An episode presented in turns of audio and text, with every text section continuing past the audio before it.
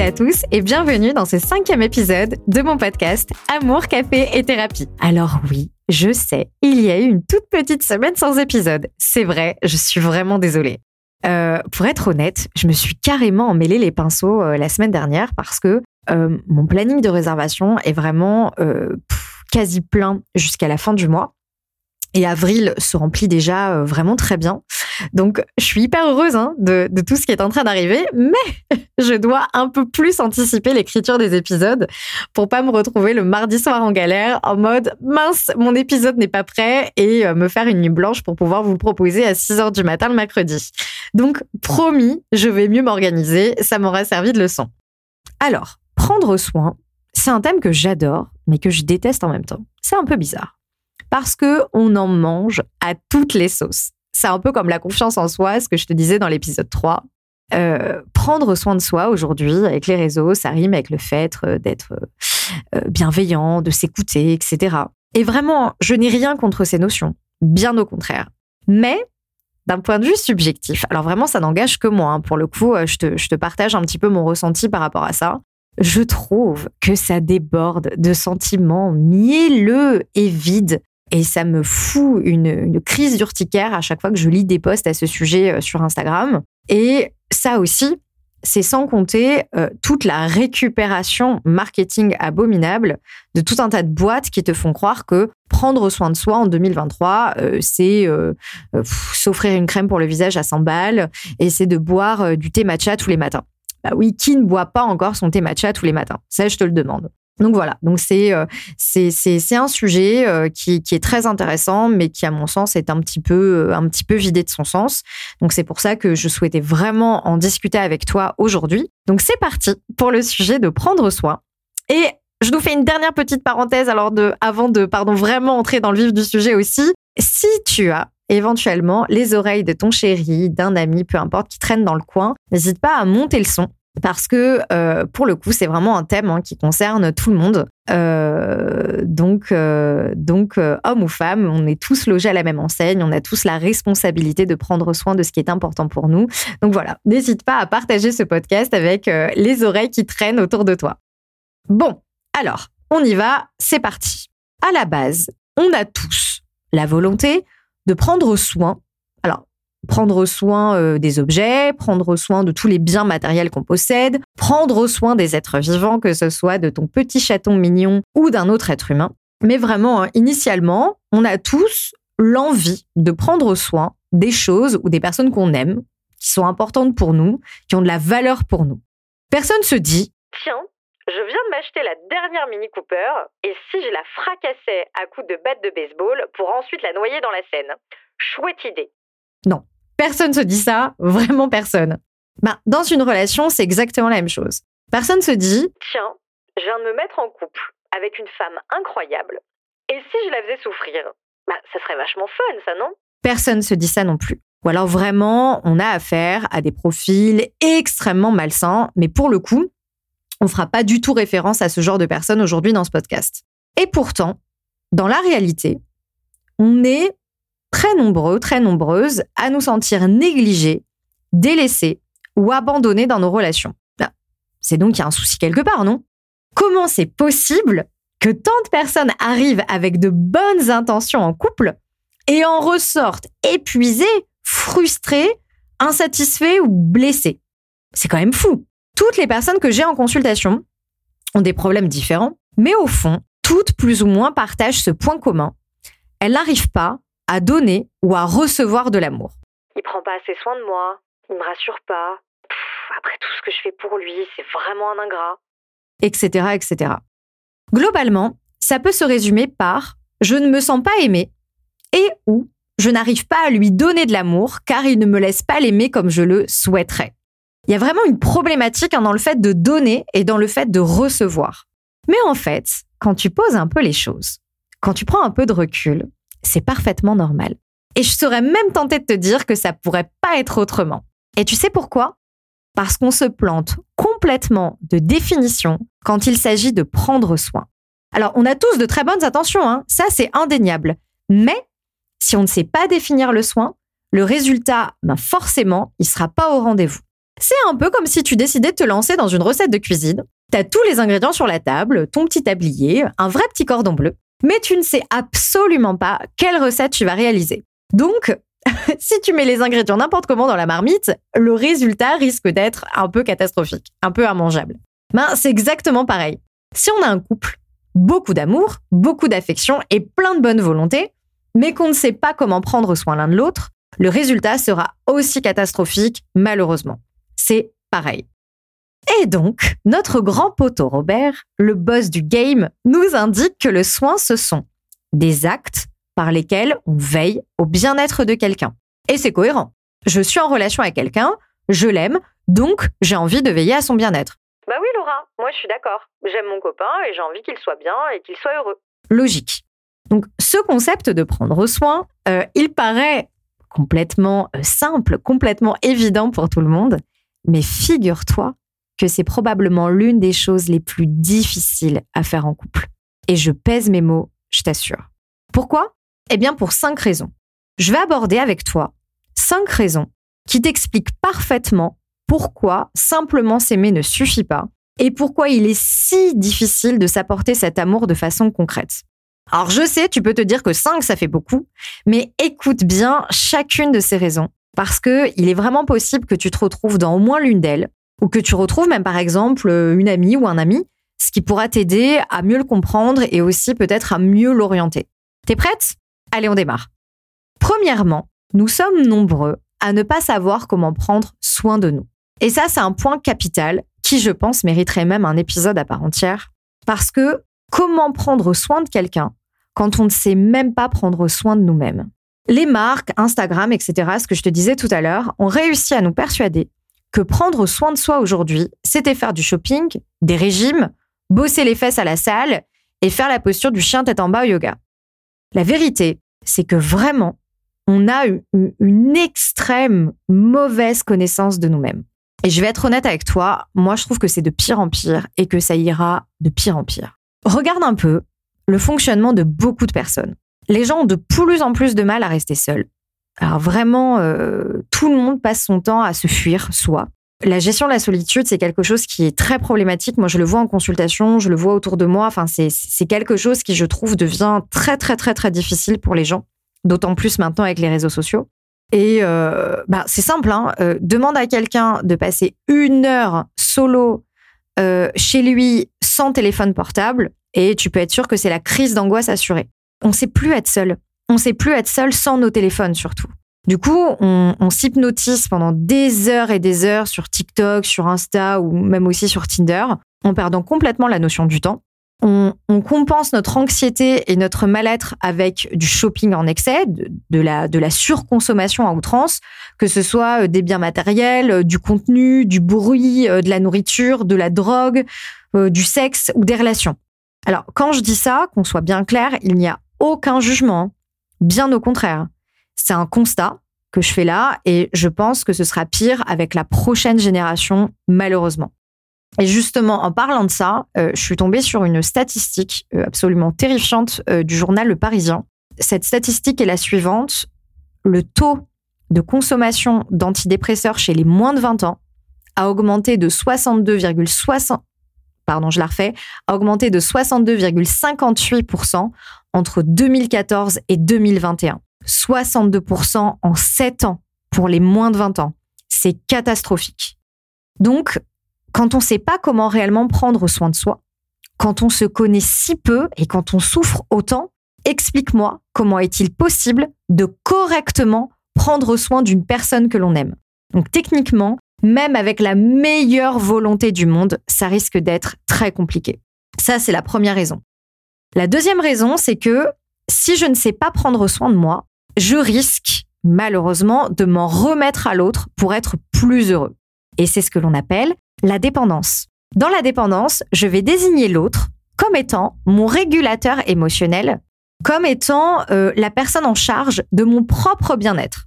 En fait, dans la dépendance, je délègue à une autre personne une compétence qui pourtant devrait exclusivement m'appartenir. Kevin, je te nomme responsable en chef de mon propre bonheur. Surtout, ne me déçois pas. Conséquence, ben, petit 1, déjà, je suis dans une insécurité quasi constante, car c'est l'autre qui tient le volant, hein. c'est l'autre qui, par ses gestes, par son comportement, par ses mots, a le pouvoir ultime de me rendre heureuse ou malheureuse. Donc, ben, je ne prends absolument pas soin de moi. Hein. C'est l'autre qui est en charge de le faire. C'est comme si j'avais complètement démissionné de moi-même. C'est flippant, non? La deuxième conséquence, c'est que cette délégation de responsabilité, ça nous place bien souvent dans le fameux euh, triangle dramatique, euh, le, triangle de Cartman, que, tu as peut-être déjà euh, entendu, qui est le triangle victime-bourreau-sauveur. Et ça, c'est un thème passionnant. je pense qu'un jour aussi, j'en ferai un podcast à part entière.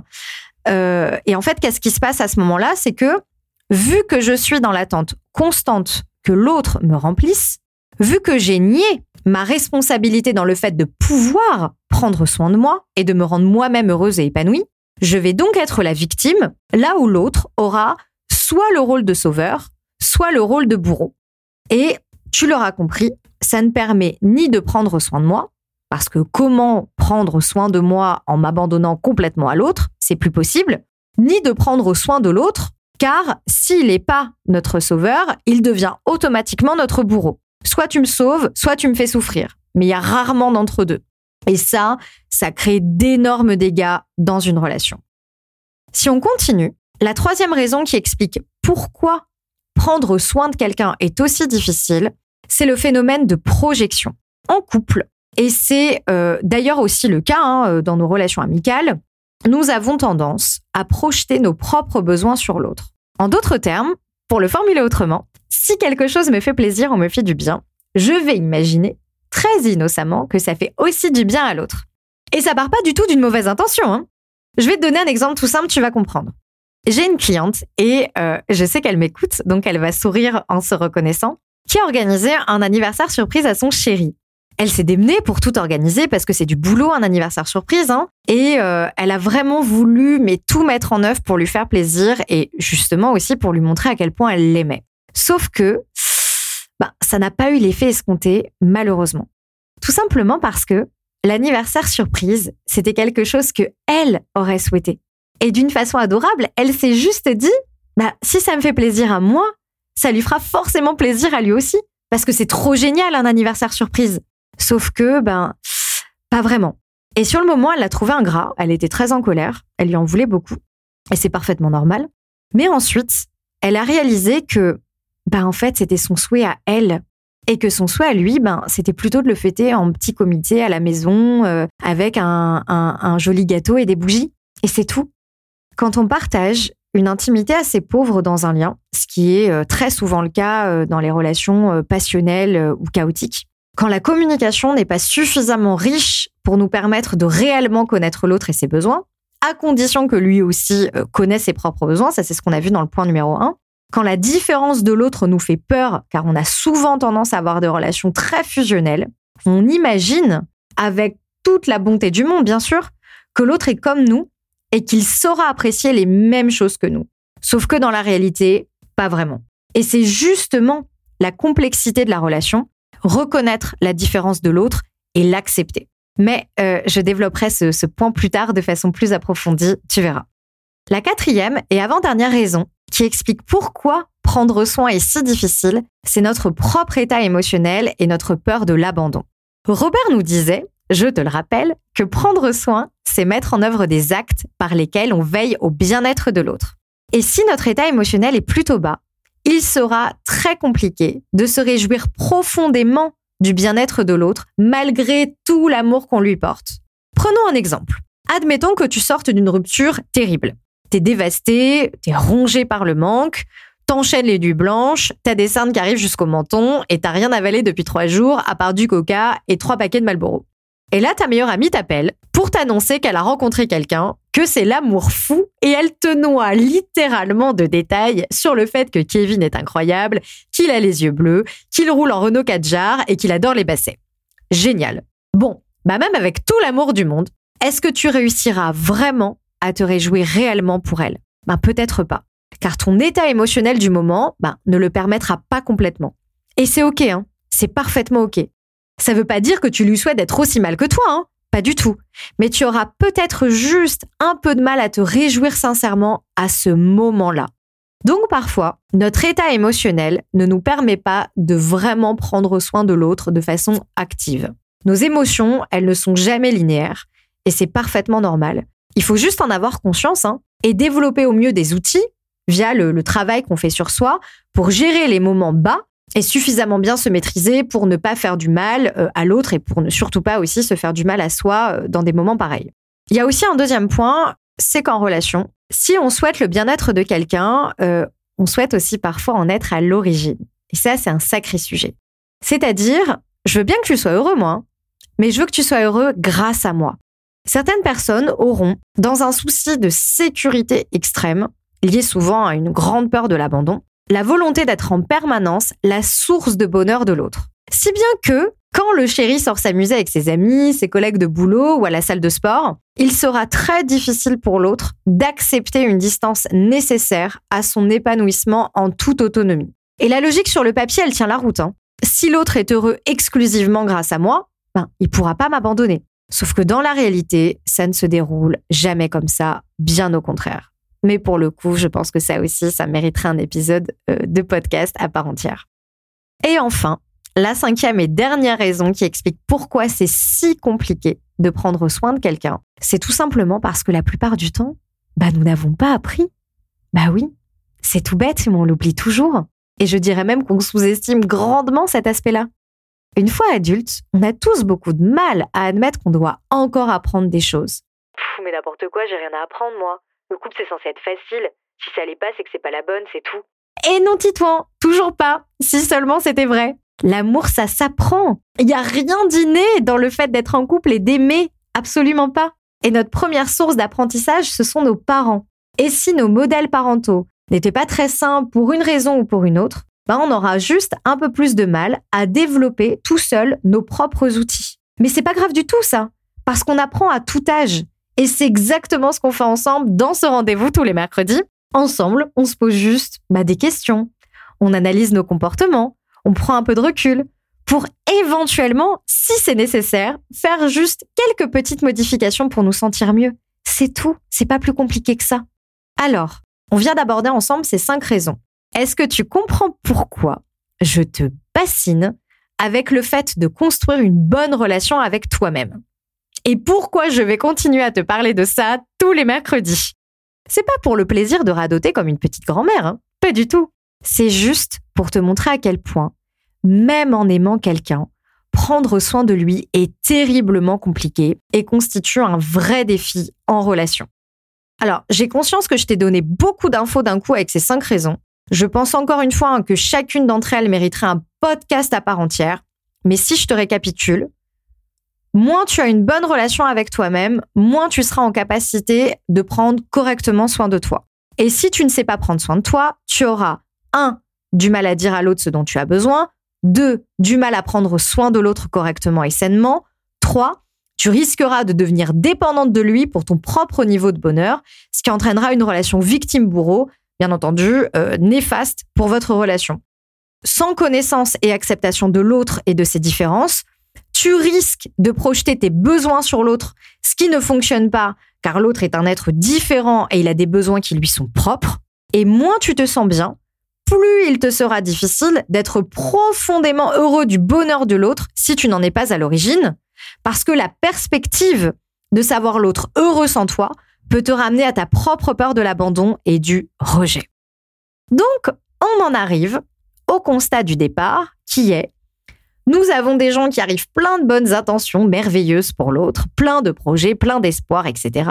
Mais qui, au fil de la vie du couple, vont se sentir frustrés, délaissés, abandonnés. Donc, qu'est-ce qui se passe quand deux personnes qui s'aiment profondément ne savent pas comment traduire cet amour en actes permettant de prendre soin l'un de l'autre et de prendre aussi soin d'eux-mêmes en toute autonomie? Eh bien, ça nous donne une ambiance franchement pas ouf avec des disputes, beaucoup de disputes, de la frustration, un sentiment d'incompréhension constant, des luttes de pouvoir, du chantage, de la distance et surtout un fort sentiment d'impuissance, d'échec et de tristesse. Bref, en somme, deux personnes qui souffrent terriblement. Et qu'est-ce qui se passe quand deux personnes souffrent dans un couple? Eh bien, il y a un phénomène intéressant que je remarque 90% du temps. Le plus souvent, on en a un qui s'exprime et l'autre qui est taiseux. Il y en a un qui fait voler les assiettes et l'autre qui se réfugie dans sa grotte. On en a un qui envoie des pavés par message et l'autre qui répond juste par quelques mots. Et très souvent, celui qui se réfugie dans sa grotte, c'est l'homme. Il devient euh, très silencieux et très distant. Et alors attention, petite parenthèse, je ne veux pas faire de raccourci. C'est simplement ce que j'observe dans mes consultations, mais bien sûr, ça peut être complètement inversé euh, dans ton couple. Et plus l'autre va dans sa grotte, plus l'autre tambourine à la porte en usant de tous les moyens possibles pour le faire sortir. Et plus il tambourine, moins l'autre sera disposé à sortir, car bah, il va voir les chocottes et il va être complètement terrorisé. Et là, c'est un cercle vicieux terrible. Tous les deux sont en souffrance et en détresse, mais la stratégie de survie de chacun appuie sur les blessures de l'autre, ce qui enflamme une situation qui était déjà très compliquée à la base. Et là, mesdemoiselles, j'attire toute votre attention. Nous avons souvent tendance à croire que si l'homme prend ses distances, c'est qu'il s'en fout et qu'il n'est absolument pas touché. On est hyper nombreuses à encore penser que les hommes n'ont pas d'insécurité, qu'ils ne sont affectés par rien, sauf peut-être éventuellement par un rhume et par la défaite de la France en Coupe du Monde, bien sûr, et qu'ils n'ont pas besoin que l'on prenne soin d'eux. C'est faux. C'est cultiver l'idée que les hommes n'ont pas de vulnérabilité, qu'ils n'ont pas de besoin d'affection, de tendresse et de sécurité. C'est archi faux. Les hommes en ont autant besoin que nous. Je pense juste que pour beaucoup, malheureusement, ils n'ont pas appris à l'exprimer. C'est tout. Mais ils en ont vraiment besoin. Ne sous-estimez pas ça. Du coup, plus on souffre dans la relation, et plus on va attendre que l'autre nous remplisse. On devient alors hyper affamé. Et il nous en faut toujours plus pour remplir une jauge percée qui se vide continuellement et qui nécessite encore et toujours plus d'actes. On a toujours besoin de plus, plus de présence, plus de messages, plus d'attention, plus de temps, plus d'appels, plus, plus, plus, plus, plus, sans jamais réussir à être rassasié. Ça, c'est le drame. Et du coup, on fait quoi? Eh ben, on se met à donner plus pour espérer recevoir plus. Donc, on envahit l'autre, on donne, on donne, on donne, on donne, on donne, on se sacrifie, on s'épuise en espérant recevoir quelques miettes en retour pour nous remplir, nous qui sommes désespérément affamés. Alors je vais être très claire et ouvre bien tes oreilles. Trop donner n'est pas prendre soin. Se sacrifier n'est pas prendre soin. Ne pas mettre de limite à l'autre n'est pas prendre soin. Materner ou se comporter comme une infirmière n'est pas prendre soin. Prendre soin, c'est se respecter soi et respecter l'autre. C'est apprendre à s'aimer soi, à respecter ses besoins et à en faire autant avec l'autre. Quand tu regardes bien, c'est jamais le manque d'amour le problème. C'est simplement le fait de ne pas savoir comment s'y prendre pour traduire cet amour en actes respectueux et sains. C'est tout en fait. C'est juste ça. C'est pas grand chose. C'est juste qu'on n'a pas appris. Et pourquoi c'est important de réussir à prendre soin de l'autre correctement sans s'abîmer? Bah oui, après tout. On ne pourrait pas juste s'aimer et puis c'est tout. Juste euh, se balancer un je t'aime par message euh, à la fin d'un appel ou en se faisant euh, le traditionnel petit bisou avant d'aller se coucher comme un couple qui aurait déjà 40 ans de vie commune. Ça serait bien pratique, ça je te l'accorde. Mais probablement un peu fade aussi. Prendre soin, c'est ce qui découle du je t'aime. Descartes a dit je pense donc je suis eh bien, nous, on pourrait dire je t'aime, donc je prends soin. Prendre soin, c'est ce qui nous fait exister dans la relation. Ça nous rappelle à quel point nous avons une responsabilité vis-à-vis de l'autre. C'est ce qui fait nous des adultes. Ça me fait un peu penser, tu sais, à l'initiative qu'ont les parents de confier un animal de compagnie à un enfant. Alors ma chérie, voici Pinouille, ton lapin. Tu dois lui donner une carotte et être très douce avec lui car il est tout petit et très fragile. Quand l'enfant prend conscience de ses responsabilités, il grandit il se développe, il construit sa propre identité et son autonomie. Il quitte petit à petit le stade de dépendance pour prendre conscience de ses pouvoirs sur lui-même et sur le monde qui l'entoure. Et du coup, je pense que tu l'as déjà vu dans, dans les yeux ou dans l'attitude d'un enfant, mais il se dégage une fierté. Tu sens que l'enfant est vachement fier de lui. Et il développe aussi une conscience et une confiance en lui qui sera hyper importante pour son développement. C'est moi qui prends soin de Pinouille. Et des années plus tard, Pinouille a laissé place à Kevin. Et oui, mais c'est toujours le même principe. Hein. Dans les grandes lignes, il faut toujours lui donner à manger et rester très douce avec lui, même quand il ronfle dans le lit et qu'il prend toute la couette. Plus je prends soin, plus je prends confiance en moi et en l'autre. Plus je prends soin, plus mon amour se développe et se fortifie. Parce que, on l'oublie toujours, mais ce sont les actes qui créent le sentiment et non l'inverse. Si je ne prends pas soin, mon amour diminue, diminue, diminue jusqu'à complètement disparaître. Aucune relation n'existe sans notre présence et sans notre investissement. Aimer, c'est pas juste un mot. Il faut l'incarner. Et bien sûr que c'est difficile. Qui est l'abruti qui a osé dire un jour que l'amour c'était censé être facile? Pas du tout. L'amour est l'entreprise la plus difficile qui soit avec le fait d'être parent. Le couple, ça nous remue sans arrêt. C'est pire que les montagnes russes. Il faut vraiment avoir le cœur bien accroché. Hein. Pourquoi? Parce qu'il nous confronte le plus à qui nous sommes, à nos zones d'ombre, à nos blessures, à ce qui n'est pas réglé ou à ce que l'on a choisi de nier. On peut se battre contre l'autre ou bien exiger de lui qu'il nous sauve, ou bien on peut choisir d'évoluer, de faire la paix avec nos douleurs et nos blessures et de commencer à réellement prendre soin de nous et à prendre soin de l'autre. La relation, elle ne nous guérit pas, ça c'est sûr, mais on se guérit à travers elle. Alors, comment on fait du coup pour prendre soin de l'autre correctement? Alors tout d'abord, tout commence par soi. Et j'insiste lourdement sur ce point. Je ne peux pas prendre soin de l'autre quand je suis en incapacité de m'occuper de moi. C'est un peu, tu sais, la métaphore archi connue du masque à oxygène dans l'avion. Je peux aider l'autre à enfiler son masque une fois seulement que j'ai réussi à mettre le mien, mais pas avant. Je vous l'ai dit tout à l'heure, prendre soin de soi, hein, c'est pas vider son compte en banque chez Zara ou s'affamer pour perdre 3 kilos. Pas du tout. On vous vend le fait de prendre soin de vous comme quelque chose d'esthétique, de marketing, ce qui généralement hein, fait référence soit à la beauté, soit au poids, soit aux fringues. Alors non seulement c'est vide de sens, mais vraiment ça ne nous remplit pas. Hein. Quand tu sors de chez Zara avec deux gros sacs bien remplis, t'es heureuse, certes, mais tu te sens bien sur le moment. Mais une fois que tu as mis tes fringues euh, sur tous tes cintres euh, dans ta penderie, ben, tu retrouves exactement le même vide que tu avais au départ. Prendre soin de soi, c'est bien plus complexe que ça, et ça implique de se connaître vraiment. Et pour se connaître vraiment, tu vas être obligé de passer du temps seul et du temps seul de qualité. Oui, oui, oui, je t'entends grincer des dents d'ici. oui, mais Laura, être seule, c'est nul. Non, fais-moi confiance. Si tu apprends à passer des moments seuls, ta vie va complètement changer, je te le garantis. On peut pas être bien avec l'autre quand on passe son temps à se fuir soi. Mais ça n'a aucun sens. Comment l'autre voudrait-il passer du temps avec toi quand toi-même, tu n'arrives pas à en passer avec ta propre personne? Mais c'est impossible. Prends soin de moi car je ne sais pas le faire moi-même. C'est souvent l'attitude qu'on a tendance à adopter. Et on en revient toujours à cette fameuse notion de dépendance qui est complètement frustrante et insécurisante au possible. Dans la première étape, l'idée c'est de reconstruire une bonne relation avec soi, de s'apprivoiser, de passer du temps de qualité avec soi-même, et quand je dis qualité, j'insiste, hein.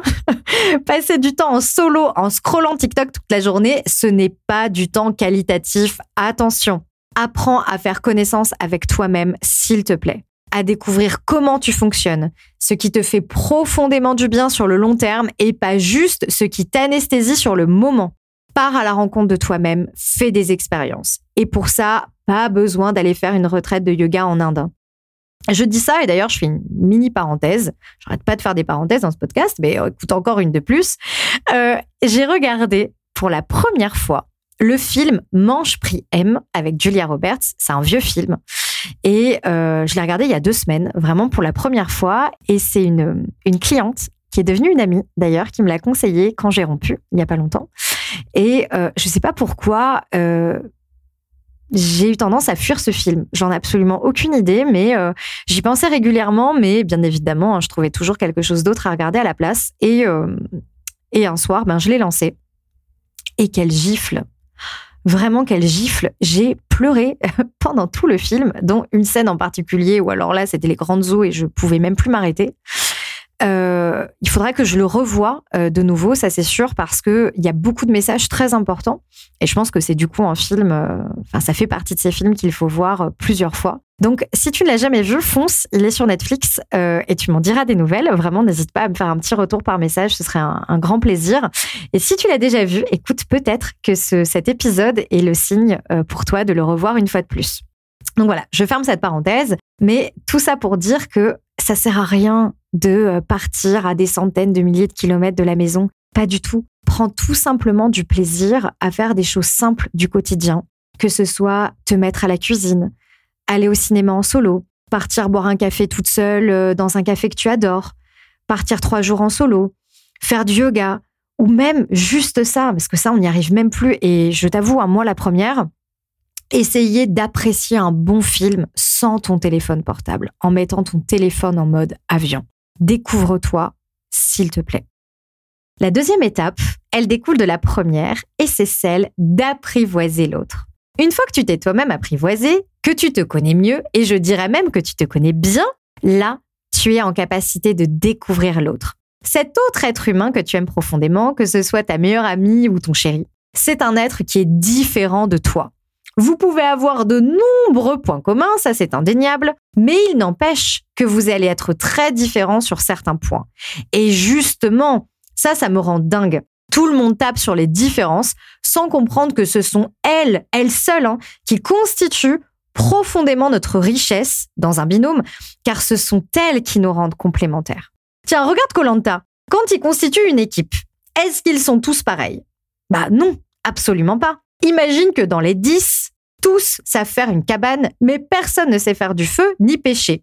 Bon, bah ils auront peut-être construit l'équivalent d'un village pierre et vacances sur leur île, mais il n'empêche que ben ils auront pas un bigorneau à se mettre sous la dent et qu'ils sont tous congelés le soir sur l'île. Pour qu'une équipe fonctionne, il faut impérativement des profils différents. Un qui sait pêcher, un qui sait faire le feu, un qui fout pas grand chose mais qui raconte des blagues pour distraire tout le monde et apporter de la bonne humeur. Eh bien, dans un couple, c'est Mais on a beaucoup de mal à l'accepter car les différences nous font peur. Et pourquoi elles nous font peur? Parce qu'on s'est mis dans le crâne que si on était différent, eh bien, on n'allait pas être aimé. On allait être rejeté. Et voici le nœud du problème. Voici notre pire peur. Ne pas être suffisamment aimé. Et c'est ce risque qui nous empêche d'accepter nos différences, de prendre soin l'un de l'autre en reconnaissant l'autre dans sa singularité, dans son individualité. L'autre n'est pas une extension de toi-même. On doit impérativement quitter ce fantasme de fusion où euh, nous serions deux âmes identiques qui se reconnaissent l'une en l'autre. Non, nous sommes profondément différents. Et vu que il a un autre fonctionnement que le mien, je dois apprendre à le connaître pour savoir de quelle manière il souhaite que je prenne soin de lui en toute bienveillance, respect et amour. Je te reconnais dans ta différence, dans ta singularité, et je te respecte sans vouloir te changer. N'aie pas peur de l'altérité, apprivoise-la. Le secret pour apaiser le risque dans une relation, c'est la connexion. La connexion émotionnelle, la connexion physique, la connexion psychologique. Ça implique de mettre ses de téléphone de côté le soir.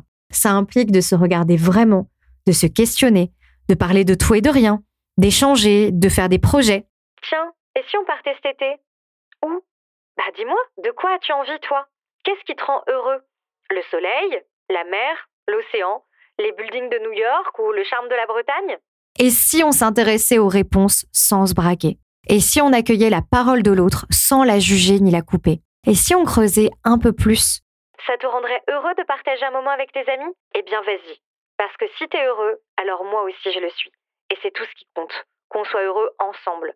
Parce que le bonheur, ça paraît peut-être traîner comme ça, mais c'est vrai, c'est quelque chose qui se démultiplie. Et l'inverse est vrai, c'est exactement la même chose pour l'angoisse, l'insécurité, etc. Le bonheur, euh, ça se démultiplie et c'est contagieux. Si l'autre est heureux, il apportera ce niveau de bonheur dans la relation et il n'aura qu'une envie, c'est de le partager avec toi.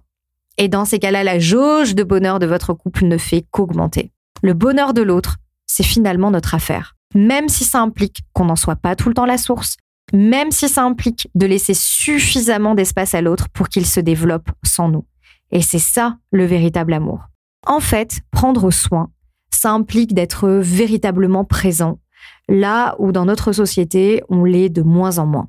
Fais cet exercice dans tes relations amoureuses, dans tes relations amicales, et tu verras que ce changement de vision aura de très belles conséquences.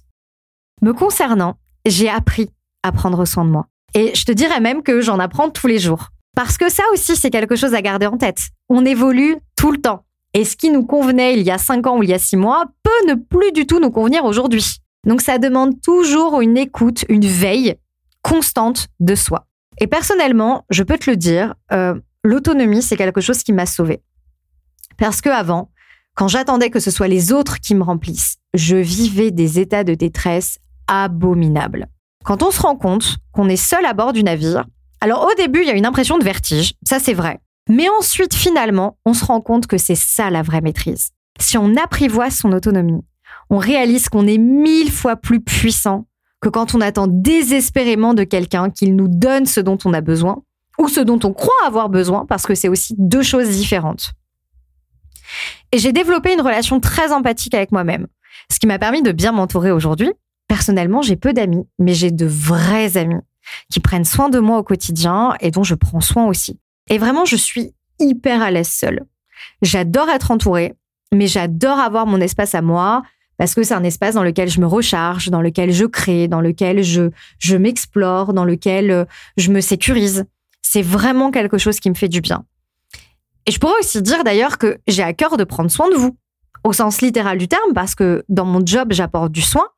Et comment prendre soin de vous si je ne prends pas soin de moi en amont? Donc il est capital pour ma part que je sois vigilante. Et comme dit ma meilleure amie, un esprit ambitieux a besoin d'un cœur serein. Et j'adore cette phrase. Et personnellement, je m'efforce de maintenir ce petit cœur le plus serein possible. Parce que ça, c'est vraiment notre devoir et personne ne pourra le faire à notre place. Quand tu en prends conscience, crois-moi, ça change ta vie.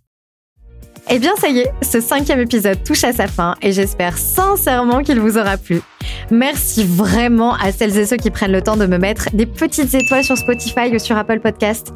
Je sais que tout le monde vous embête avec ça. Euh, mettez les pouces bleus, euh, likez cette vidéo, etc. Je sais que c'est relou. Mais vraiment, euh, ce, ce, ce, projet, ce podcast, ça demande quand même, on va pas se mentir, euh, beaucoup de temps et beaucoup d'investissement. Et juste un petit clic qui prend deux secondes, eh bien, ça m'aide énormément à faire connaître mon travail et ça me fait vraiment chaud au cœur. Donc, merci à toutes les personnes qui prendront le temps de, de, de me mettre cette petite note, de le partager sur les réseaux ou à vos amis. Merci, merci, merci. N'hésitez pas à m'envoyer un petit message sur Instagram, mademoiselle Laura Baldini. C'est toujours un plaisir de papoter avec vous. On se retrouve comme d'habitude la semaine prochaine pour un nouvel épisode. Et d'ici là, prenez bien soin de vous. Je vous embrasse et à mercredi prochain.